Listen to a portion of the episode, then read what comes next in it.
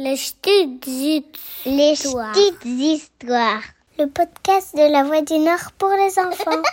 C'est quand Noël Il arrive quand le Père Noël Bienvenue dans le calendrier de l'Avent des petites histoires, où chaque jour une nouvelle surprise t'attend pour patienter jusqu'à Noël.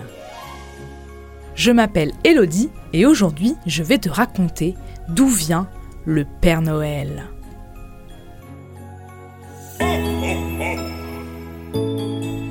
Avec sa barbe blanche, son costume rouge et blanc et ses rennes, on connaît tous le Père Noël.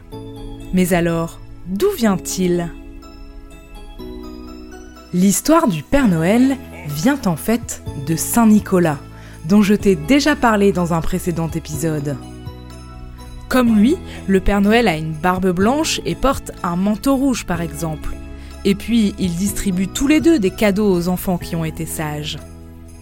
Mais il y a tout de même quelques différences.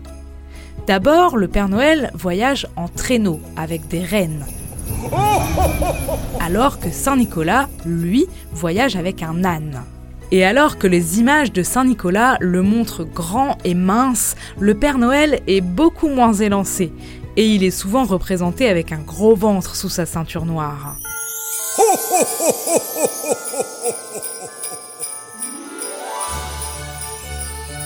En fait, tout a changé quand l'histoire de Saint Nicolas s'est déplacée aux États-Unis. Ce sont les Hollandais qui ont l'habitude de fêter la Saint-Nicolas bien plus que Noël qui ont fait voyager la tradition jusque là-bas. Leur Sinterklaas, comme ils l'appellent là-bas, est donc devenu Santa Claus en Amérique, qu'on a traduit chez nous comme le Père Noël.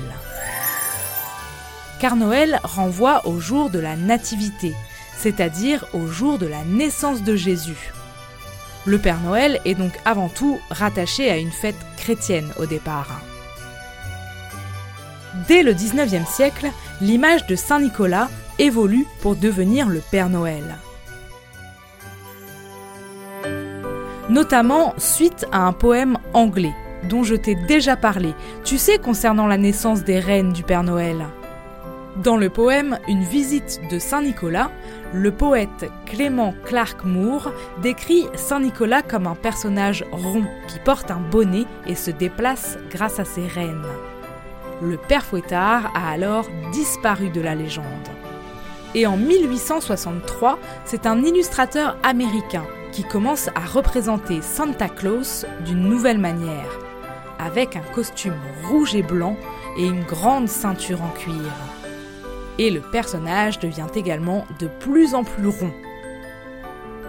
Et quelques années plus tard, ce même illustrateur représente une carte avec le trajet du Père Noël en partant du pôle Nord.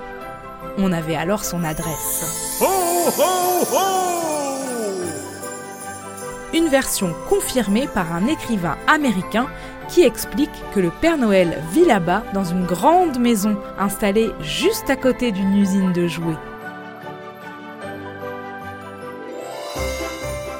Plus tard, la marque Coca-Cola va s'inspirer largement de toutes ces images pour créer une publicité. Nous sommes en 1931 et un illustrateur s'inspire du poème de Saint Nicolas et représente Santa Claus en train de boire la célèbre boisson pour convaincre les enfants de boire du coca, même en hiver. Le représentant de Coca-Cola a l'idée de reproduire le Père Noël comme un personnage très joyeux, avec de bonnes joues rondes et un gros ventre. Et bien sûr, avec un costume rouge et de la fourrure blanche aux couleurs de la marque. L'image du Père Noël a ainsi été diffusée dans le monde entier. Et aujourd'hui encore, on le voit partout, avec son gros ventre, sa barbe blanche, son bonnet, son costume rouge et blanc, et évidemment sa hotte remplie de cadeaux.